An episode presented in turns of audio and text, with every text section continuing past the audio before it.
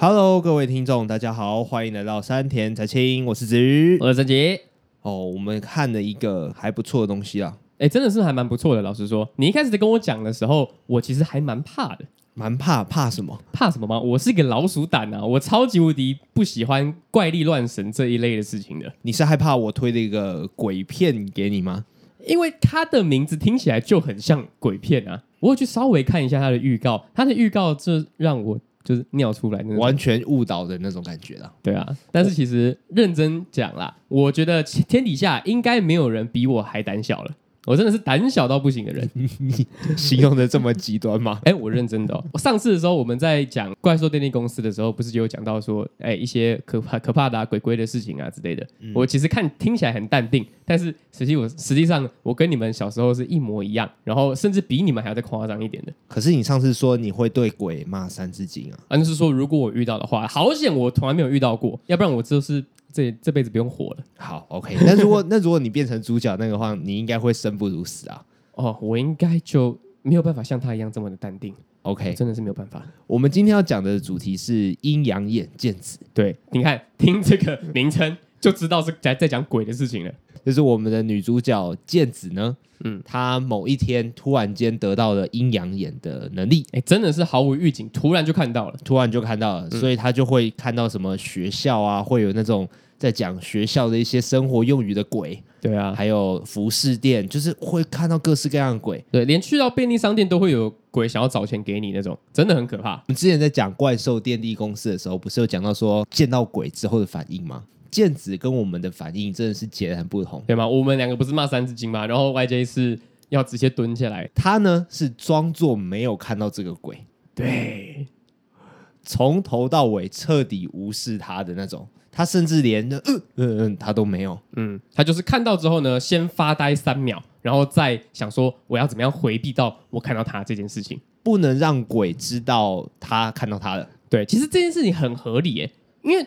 我以前看花田一路嘛，就是花田一路是一个蛮久远以前，然后也是可以看得到鬼的动画作品。嗯，只要鬼知道你看得到他，他就会开始拜托你做很多事情。哦，我知道，我知道，我知道这件事情。比方说，他会完成鬼的遗愿啊，然后可能他当然花田一路里面的鬼长得非常的和蔼可亲啊，不像一样眼剑子一样，里面的鬼的画风都比较。呃呃，会把你生吞活剥的那一种，他们的那个样子就比较像《咒术回战》的咒灵。对对对对对，就身上也有缝线啊，然后有烂掉啊，然后头发很长啊，眼睛长在屁股上啊一类的，就不是善类，就对。对对对，花田一路呢，它里面的鬼呢，就是跟我们人一样，只是它是透明的，然后他会拜托一路帮他做很多事情，然后让他很困扰。所以其实我觉得剑子的这个做法呢，非常的合理，也非常的聪明。先不论那个鬼到底会对你做什么事情，反正你先不要承认你看得到他。哎，没错。所以某方面来说呢，这样子的铺陈，我们这样听下来，它其实是一个喜剧。对，它不是一个专门要来吓你的作品。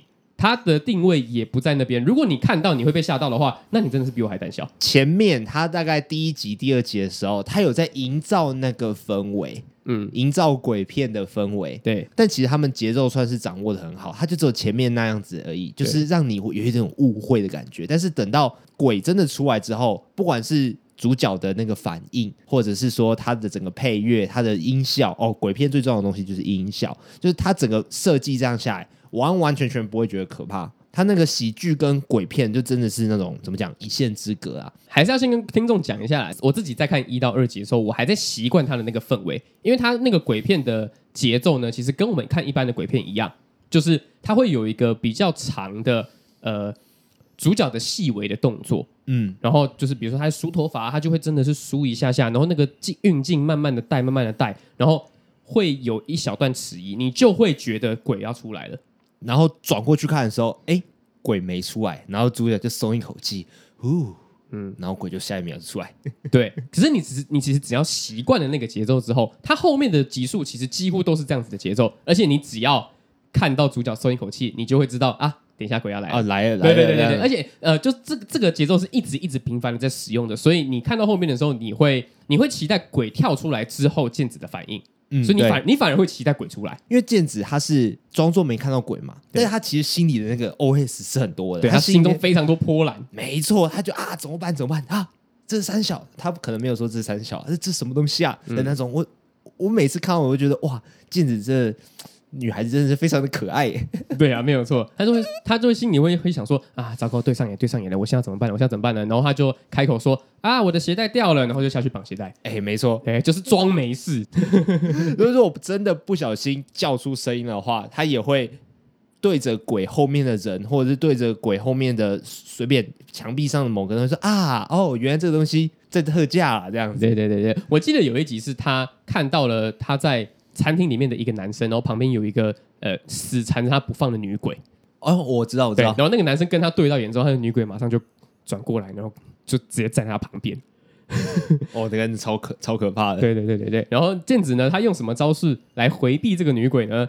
他用手机看一个肌肉大叔猛男的影片，说：“哇，真的好帅哦！” 然后那女鬼看到之后就，啊，很酸的啊，我搞错了吗？那我就走掉了。就是这样子的喜剧的氛围，会让本来应该像鬼片的阴阳眼健子变得很逗趣、很滑稽。就是这样子的节奏掌握，还有他他画风其实也算是还蛮可爱的，但是又逼近真实的一点。没错，他就是我之前说的，我更喜欢的那个校园的那个画风。呃，就比起我们上次讲的游戏人生，它更贴近事实，然后人物的身材比例呢更正一点，更、呃、这更正吗？更正常一点，就是更正啊，就是更正，好，好，就是更正。那你觉得他的朋友正吗？一定啊，一定正啊。他真的假的？你是喜欢那种超级无敌巨乳的？他的个性也很棒啊！你怎么那么动不动说巨乳呢？我们男生就先看个性嘛，对不对？怎么会呢？等下，我跟你是在不同时空，是不是？我们男生怎么样都是先看巨乳，然后再看个性吧。我先这样讲好了啦。哎，假设有五个人，然后身材都超棒，嗯，那你那你就是喜欢这五个里面个性好的嘛？所以身材好是前提，但是个性好才是我们真正爱的啊！这个就跟我大学的时候讲的一句话一模一样啊！你不要看到这个女生，你一眼看到就赌烂，然后你你根本就不可能会喜欢她啊。你就至少一定要六十分，长得合你的胃口，你才会开始去钻研她嘛。要不然你一看到她，你就你就想要生气，你怎么会想要认识他呢？一定的，一定的，对吧？我们这讲这个话真的是好臭直男的，妈的！可是我讲真的，我讲真的。以这两个女主角来讲，我更喜欢健子多一点。哎呦，因为健子的个性又更棒，我不知道为什么哎、欸，我看到健子，不知道，我觉得她个性更棒一点。哎，该老实说，如果剑子真的摆到现实生活中，就先不论她看不看得到鬼，她其实算是在班上比较高冷的边缘人哎、欸。哎，其实是，其实是，嗯，他就是呃，午餐就是跟一个自己喜欢的朋友，然后也不太跟其他同学打交道啊。然后，因为他的那一个怎么说？他跟同年龄的人来说，他反而更成熟。那啊，其他女生都是在聊说啊，我的指甲油，啊，那一个很帅什么的这种的，他就是会不想要加入这些话题。等一下，你确定所有的高中女生每天在讨论指甲油吗？你这会不会太片面了一点啊？哎，它里面呈现出来的大概就是那样子的氛围嘛。啊，对啊，对啊，里面的其他同学好像真的一直在讲这些琐事，对吗？而且他们会有一个标准的。呃，日本 J.K. 的那个口音，哎，没错没错，对，就是呃，呀呀呀呀这样讲话，就很嗨啊，这样子就对啊，对对对，很 hyper，然后就是标准 J.K. 啊，他就是比较没有办法融入那样子的个性的人，对啊，他就是边缘人啊。可是我会喜欢那种个性，我觉得是那种文静，但是他不是真的文静，他是比较偏向闷骚，那他其实也是会讲一些很吐槽呢，有一点点搞笑的话。嗯，我懂你意思啊，就是他就跟标准的学霸女生不一样。不一样，可能成绩也算是中段，但是就比较会想很多事情的女生，而且要玩也玩得起来。对，她其实要玩也是玩得起来，而且她出去玩都都穿那个热裤，然后就很吃香。对，她也是很有 sense 的哦，就是她不是一个离群所居，然后就是啊一直读书一直读书，然后就是我人生一定要很正经的那种女生。哦，她不是真的边缘人，她只是比较边缘一点点而已。对，她是边缘人见子。里面还有另外一个角色是那个双马尾的那个。哦，我就觉得他还好，真的吗？我觉得还好哎，萝莉控应该会很喜欢，他就是小小只的，然后还绑双马尾，就都已经高中生了还绑双马尾，不知道干嘛。哎，所以他们三个主角就涵盖了三个类型，对啊，就一个是黑长直，对，然后比较身材可能没有那么凹凸有致，嗯，然后另外一个就是巨乳短发，然后阳光女孩，对，天然呆。天然呆，然后第三个就是傲娇萝莉，傲娇萝莉，哎，真的哎，对，这三个女生就涵盖了三个非常大众的形象。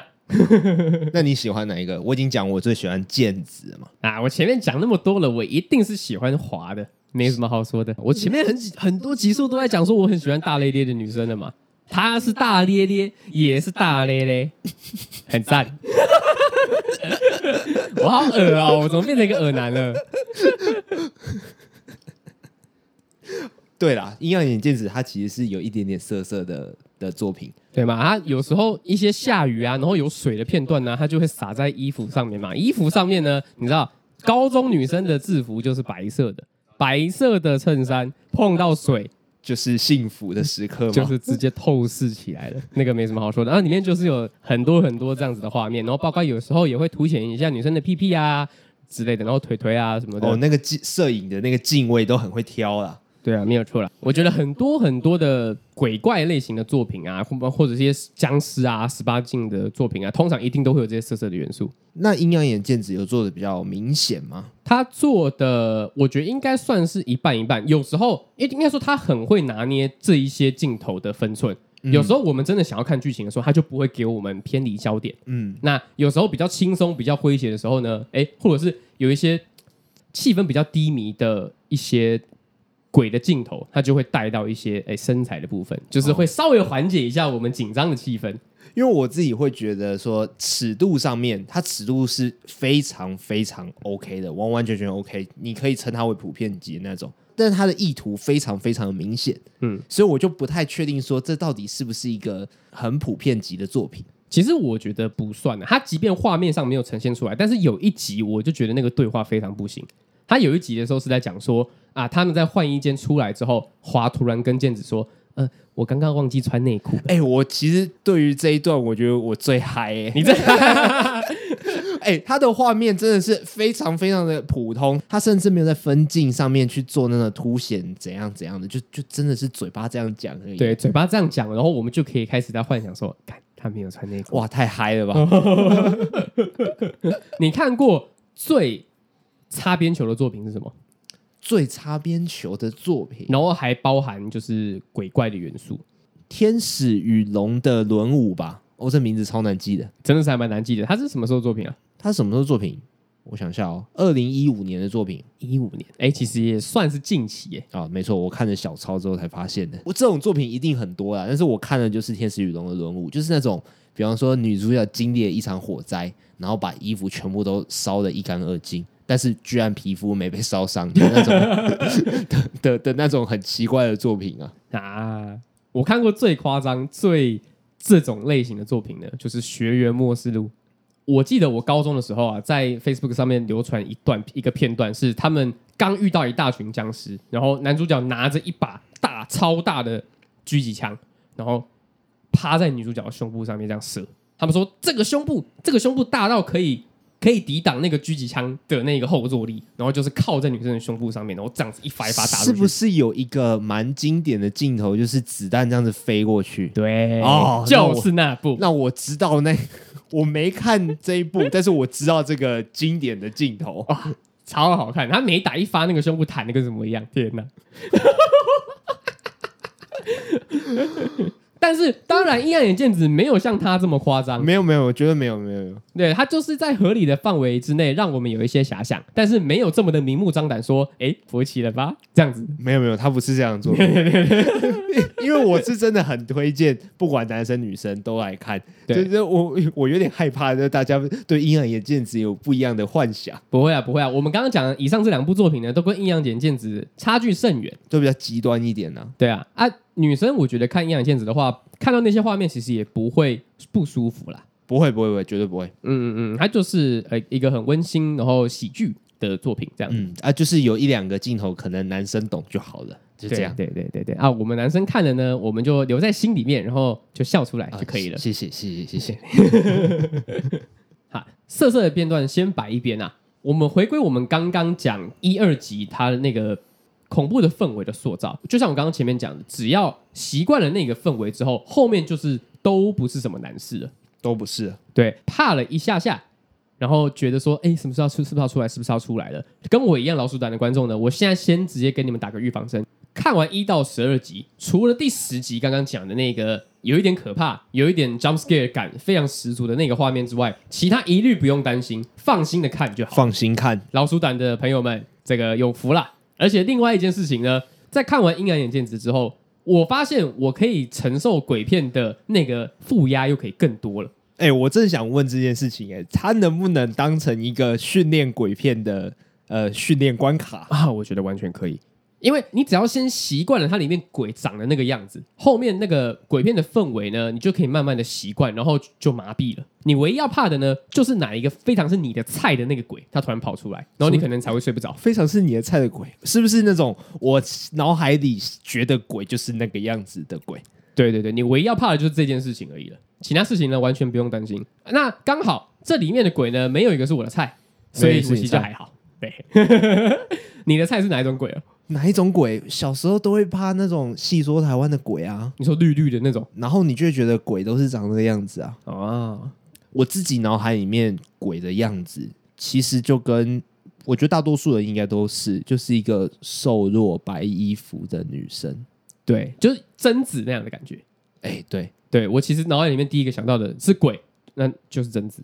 还有另外一个我比较怕的种类，是我小时候我很小很小的时候，不小心在我舅舅家看到僵尸先生，然后里面就有僵尸把人的腿拔断。呃，对，然后从此以后我也很怕那种就是中国僵尸，我真的很怕。哦，可是我看中国僵尸的时候，不知道为什么都会有想笑的感觉，还是是因为我以前看东西的类型都是那种吗？我觉得应该是啦，而且中国僵尸，我觉得真的要很认真的在描述中国僵尸有多可怕的的电影，应该蛮少的。就以前看那个僵尸那边跳跳跳的那种，那他们他们其实是好笑的吧？对，而且其实还蛮好对付的。其实你只要憋气，然后把符咒贴在他们额头就没事了。嗯，只是不知道为什么那些电影里面的那些人呢，就是没有办法把符咒贴到他们的额头上面，然后就会酿成很大的笑话。对。对啊，所以就是会有一种抽离感。小时候在看这些僵尸电影的时候，嗯、但是我就是那一幕，他把人的腿拔断，然后还把那个腿呢砸到另外一个人，然后另外一个人头也掉了，就是那、呃、那样子的暴力的景象，就是在我脑海里面挥之不去这样子，深植在你心里。对，没错，我所以我的菜呢就是贞子还有僵尸这两个。你在看鬼片，然后你觉得超级害怕的时候，你会不会特别的去注意你的呼吸啊？我不会，我只会特别注意。我觉得一定不会有鬼的那一个角落，要不然就直接把眼睛遮住。我说注意呼吸的意思是说，因为我超怕那个吓你的那一刹那，我会 这样子，所以我如果在换气这样，哦，怕你自己岔气，对对，我我都会 我都会去注意这个环节，就是等到我确定啊这一刹那没有鬼的时候，我就赶快换气，嗯。要不然我真的会会会，我在我在看鬼片的时候会超累，就是还要注意自己呼吸的频率，这样子就不是被鬼吓死，是被自己呛死。哎、欸，我超怕这样的，我超怕这样，这就跟玩云霄飞车的时候一样啊，就是那一刹那，你就会觉得那个呼吸的那个要要调整，对对对，绝对要是顺的，不顺的话，我可能就是一直盯在那边，然后就是哦，就直接跑。哦，那个真的是很不舒服啊。对啊，没有错。可是我突然想到一件事情，其实。剑子它可以不用这么的费事，哎，什么意思？它可以不用这么的麻烦，那就是他只要戴墨镜就好了。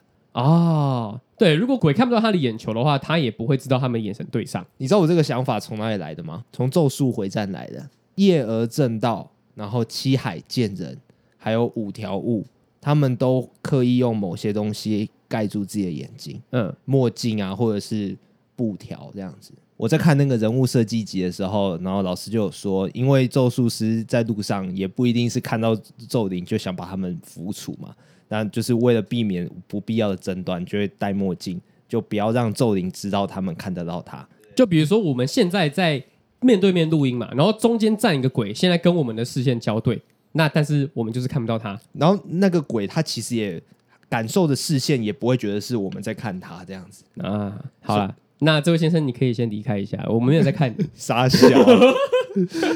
所以从咒术回战那个概念来讲，说我想说，哎，剑子他其实戴个墨镜应该可以省事非常多啦。还有一个就是我想要放在一起比较的，就是齐木楠雄的灾难啊啊啊！对，我觉得他们其实都是偏日常系的作品。对，因为日常系的作品怎么样才会好看？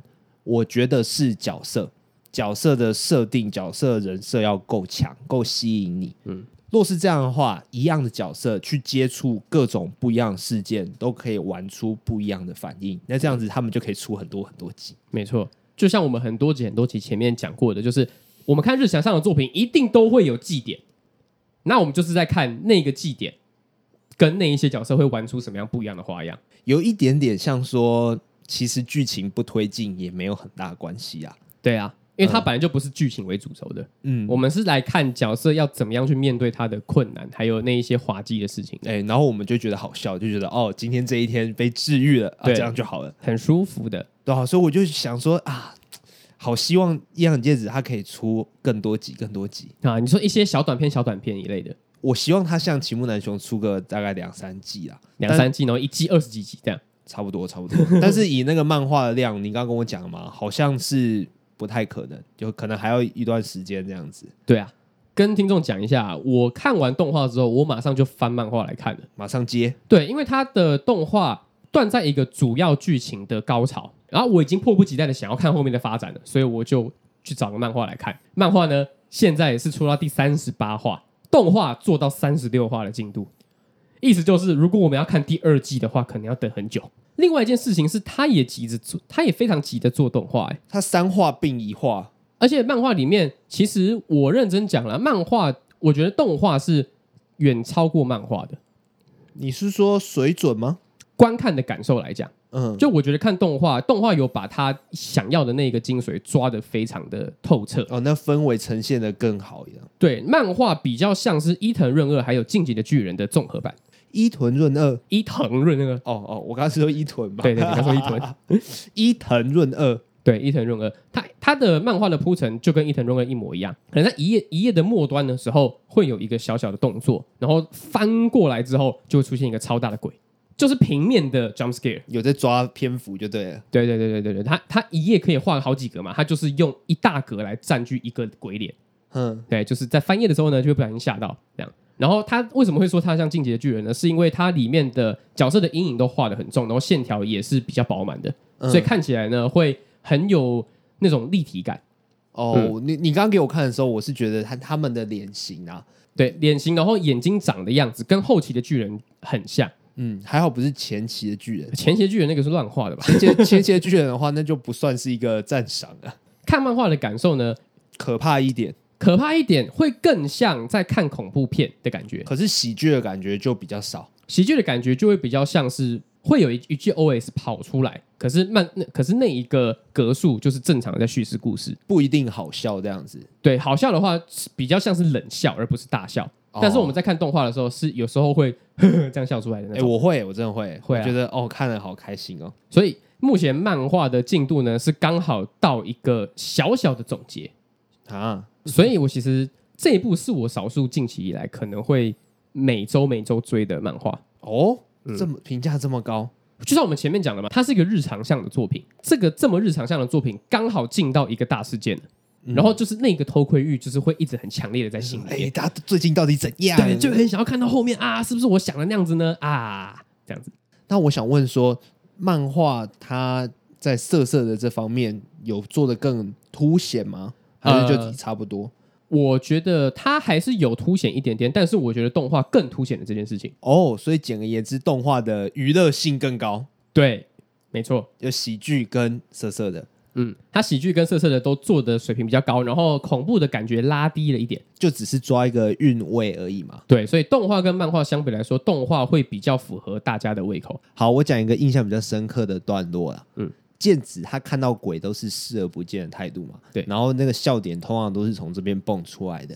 然后有一个篇章算是比较不一样一点，剑子跟华还有尤利亚他们三个人一起去逛鬼屋，因为可以换甜甜圈。然后在逛鬼屋的过程当中呢，就是会有那种人类假扮成鬼嘛，对，他平常看到鬼他都没有办法有反应，他但是他到鬼屋的时候，我看到那边我特别开心。就觉得哦，好欣慰哦，他终于可以抒发自己的情绪的感觉。就是他看到鬼，他就是彻底的大叫。他他或许不是真的害怕鬼的大叫，他就有点像是抒发，然后嘴嘴角上扬的那种大叫。嗯，就有点像是大学生夜冲冲过那个隧道的时候都要那种叫的感觉一样。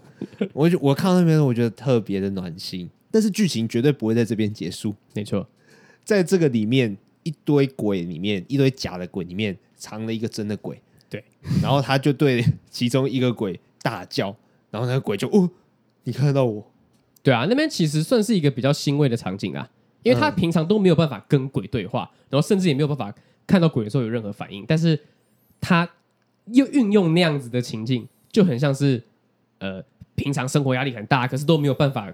跟主管反驳任何事情，然后回家的时候对着枕头大叫的那种感觉，嗯，对，在抒发自己呃平常没有办法做到的这件事情。然后刚好那边有一只鬼鬼，真的鬼，对，可是所有的假的鬼鬼里面暗藏了一个真的鬼鬼，然后他就对着假的鬼鬼喊，但其实他是想要跟那个真的鬼鬼讲，嗯，对，那段其实看着看着看着会觉得哇，莫名的哀伤哎，你终究还是没有办法对着鬼抒发自己的情绪，你。出了这个鬼屋之后，你还是要再面对其他真的鬼。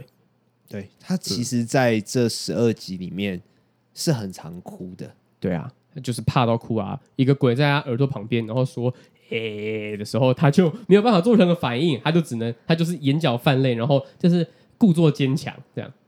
哎，看到这边就真的有点难过哎。对啊，因为在这个故事里面，你是白天也遇得到的。对，而且不管是白天还是晚上，他们都是有攻击力的。对。那这个时候就真的，我我怎么想都觉得充满的危机啊！对啊，他就是活在地狱当中哎、欸。对啊，如果是我的话，我真的会去学习咒力的操控，然后成为咒术师。哇，你真的是好中二！我真的没办法，一定要一定要的吧，一定要的吧，就跟我们之前在讲那遇到鬼怎么办那个仪式一样啊。对啊，我大概懂你意思啊。如果我真的被我查到说，因为我比如说我看得到鬼，被我查到说哪一个方法真的可以消灭鬼，然后保护我自己的话，我是。直接倾家荡产要去学的，一定的啊，一定的啊！我觉得超可怕哎、欸，对，真的是没有办法扛住那个压力哎。剑子某方面来说，他的他的 sense 也是超级无敌高的，他可以扛住那个压力，然后每天正常的过生活。这整部另外一个，我觉得我看到最有印象的一刻是他们的老师要生宝宝了，所以要请产假的那一集。嗯，他其实看到的不只是鬼，对，是任何的灵体。然后在那集里面呢、啊。剑子就有看到那个怀孕的老师，她的肚子上面有一个一团发光的东西在团团围住她的肚子，然后想说，呃，那个东西是不好的东西，她要想办法把那个东西弄离开那个老师。嗯，但是他也不好意思去讲说他到底看到什么，他到最后只是淡淡的说，哎，老师，请你注意安全，对，你要好好的小心。看到那边的时候啊，我就想到一个我朋友的故事，嗯，他跟我说。他他已经生两胎了，嗯，然后他的第一胎在他怀第二胎的时候有摸着有摸着他的肚子，然后说这个是哥哥吗？然后我的朋友直接吓到，因为他其实有流产过一次。哦，我然后然后我朋友跟他的女儿说没有啊，这个是弟弟哦。然后他女儿就很好奇说，可是我有一个哥哥哎。然后这件事情是。我朋友完全都没有跟他女儿讲过的，嗯嗯，而且是也只有他们夫妻俩知道这件事情，所以就是很不可思议。就是小时候小孩可能真的是有某一些能力可以感应一些东西，这样子，对，让我觉得非常有趣。那你知道你有一个朋友，他是他妈妈的第二个儿子，但其实是第四胎嘛？不知道谁啊？就是我哦，真的哦？对啊，我姐是我妈的第一次怀孕。然后第二次怀孕跟第三次怀孕，我妈都流产了这样子。哦，然后我我是我妈第四次怀孕才生下来的人。哇，那你很珍贵耶！啊，我我妈讲的啦，对吧？什么意思啊？你觉得 他有人骗你吗？我想说，他是不是想要增加那个故事的传奇性？哎，那说不定你小时候真的有看过你的哥哥姐姐。我没看过，我先跟大家讲，我没看过，我不知道这种故事。哦，你可能不记得了，你忘记了。哦，我妈的解释是，都是我。所以也没有哥哥姐姐的这这回事啊！你听懂我意思吧？我可以，就是第二胎跟第第二次怀孕跟第三次怀孕都是我，嗯，只是我都没有顺利的来到这个世界上啊。所以你在旁边再等一下，然后等等公车来了之后，你再上公车。哎，对对对对，是 可以这样讲，可以这么形容。所以我就没有哥哥姐姐这个概念啊。啊，这样也蛮好的啊。我觉得这样听起来哦，就是有莫名的暖暖的感觉。你妈也是人很好哎。所以我在看那边的时候，我也是有点呃。酷，因为那个故事的那个老师他也是觉得也是这样觉得嘛，他就觉得说就是那个小天使就是一直陪在他身边这样子嘛。嗯嗯嗯。然后我那边就是其实《阴阳眼镜子》这部它不单纯就是在讲说哦鬼好可怕啊怎么办这样的那种，其实还是有很多暖心的故事。但基于剧透，我们不方便讲太多，有些真的是。鸡皮疙瘩就冒出来，它的这个故事的潜力其实很多，对，没错，嗯、而且它就重点是它铺陈的手法好到不行，我觉得这个铺陈的手法真的是骗过了那种高阶观众啊！我说高阶观众不是在称赞观众智商很高，我就是有一些观众在看东西的时候，他少了观赏的乐趣，他沉迷于那个预测剧情的那个快感。嗯啊，我觉得这样子有一点点不好啊，就是你这样子就少了那个乐趣，少了那个直接观赏的感觉嘛。但是《阴阳眼镜子》的铺陈的功力，其实会骗过高阶观众哦，会会会，尤其是有他其中一两场，我觉得印象深刻的程度，可以到今年大概名列前茅的的集数哦。我也觉得他那个真的是埋的很深，嗯，而且是非常突如其来的，他也没有要跟他他也没有任何预警，对，就是单纯的就是哎。诶这个故事长这样子，你看一下，然后你就会哦，鸡皮疙瘩起来了。而且他前面都有在给暗示哦，是真的都有，但是我们都没有注意到。是哦，你有回去翻哦？我有，我回去翻。我没有回去翻，因为我觉得太懒了。那一集我看两次，嗯，然后我再把那一集的前面再拿出来看。另外一个点，我想讲一个稍微沉重的事情哦，就是人比鬼还要可怕哦。里面其实也一直在讲这件事情，对啊，像。鬼它其实是可以穿透过去的，嗯，而且我们其实也不太知道，鬼如果真的去袭击剑子的话，到底会发生什么事情。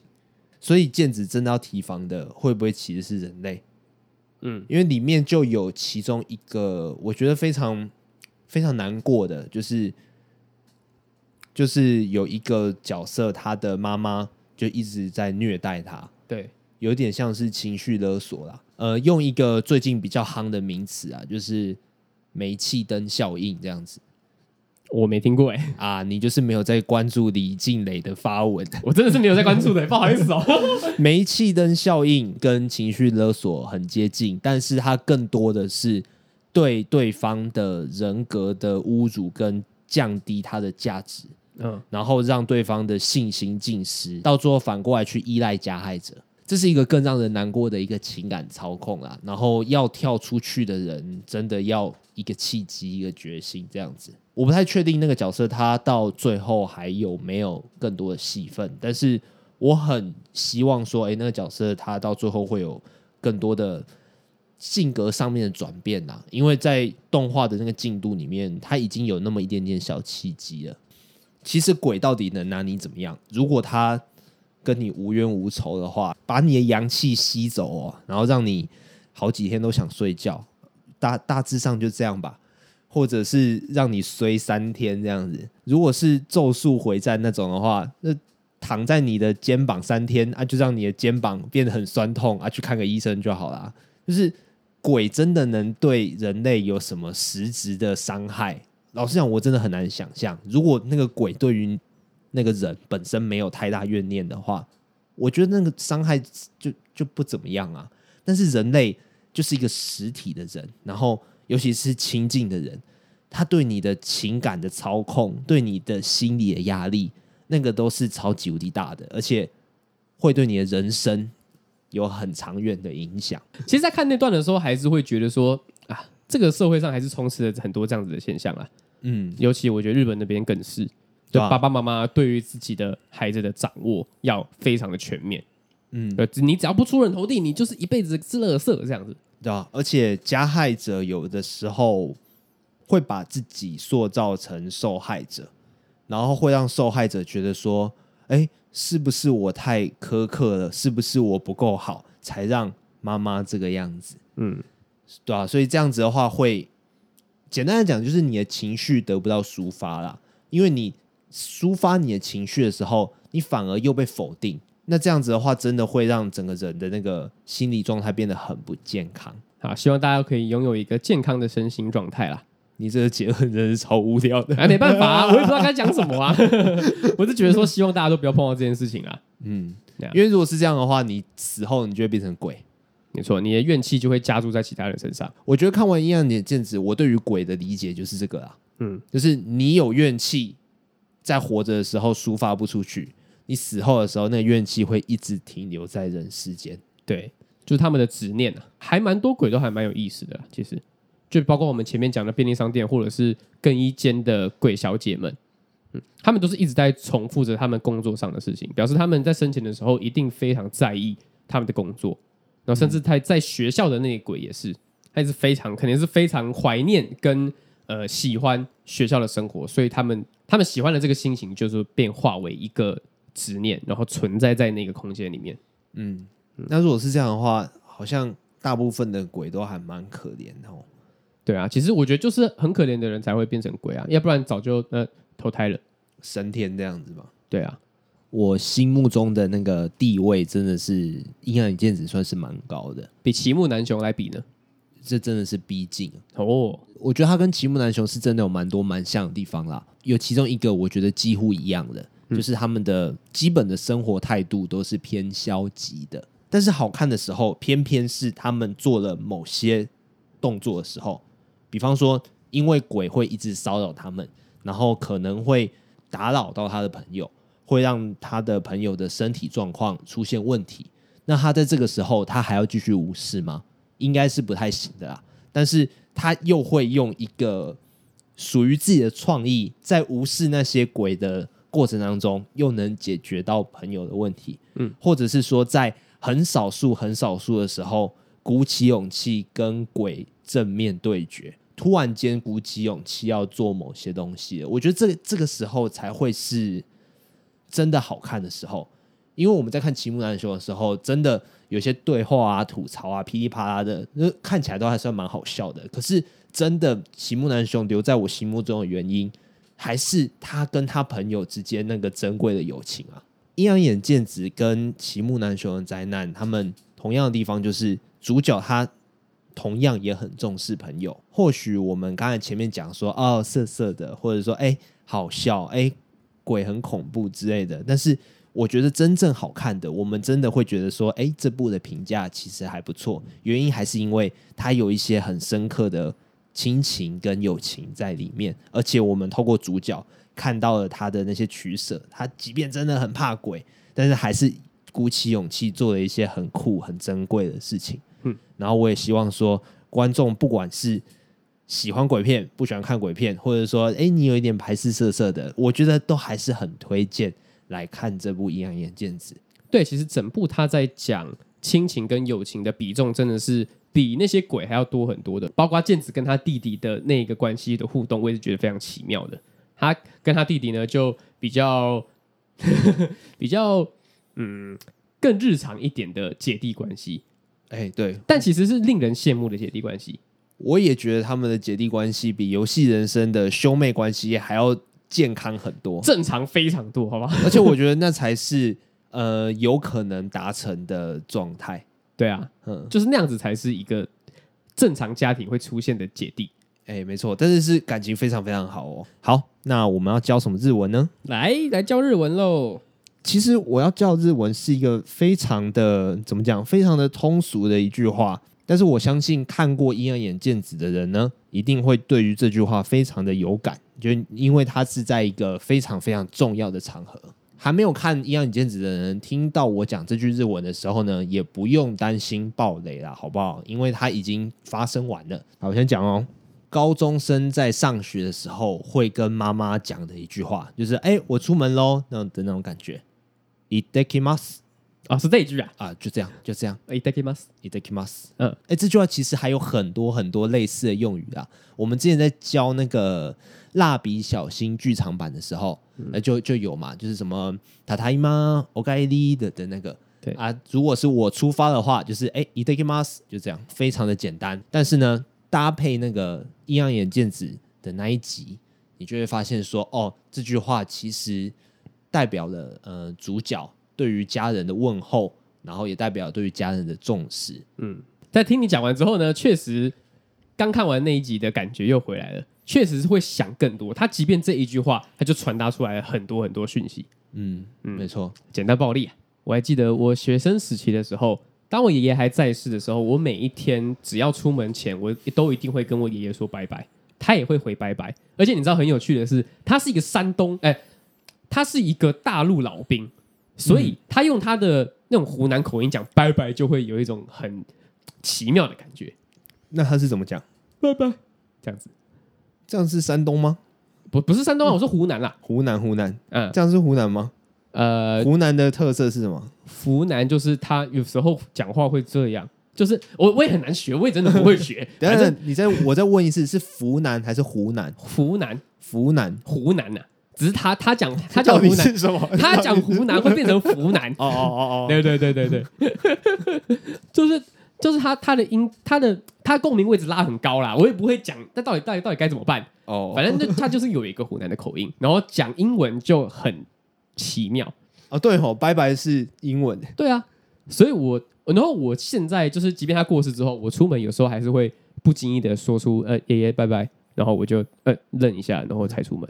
哦，爷爷不在了。对啊，嗯，好啦，那我们今天的分享就到这个地方了。啊，喜欢我们的频道呢，可以到 Apple Podcast，哎，现在 Spotify 也有哦。然后在可以在这两个收听平台上面给我们五星的评价啦，好不好？嗯、或者是说。诶，想要听什么样的主题啊？或者是诶，你对于哪个来宾印象比较深刻的，都可以在上面留言跟我们讲。没有错，或者是你身边有什么比较灵异的故事呢？我们也可以分享给子瑜就好了，不要分享给我，我还是不怕啊，啊。对哦，我都没有分享我朋友灵异故事哦。你要分享吗？啊，算了 算了，那我这句话同讲哦。没关系没关系，就反正我们以后还是会讲灵异相关的作品。吧，应该还是会，我就把我朋友看到鬼的故事来讲一下，因为这个跟阴暗眼镜子的状况有点差距啊。好啦，那我们今天偷立一个 flag 啊，那以后这个故事以后再讲了。好，我们今天就到这边，我是子瑜，我是陈奇，哎，拜拜，拜拜。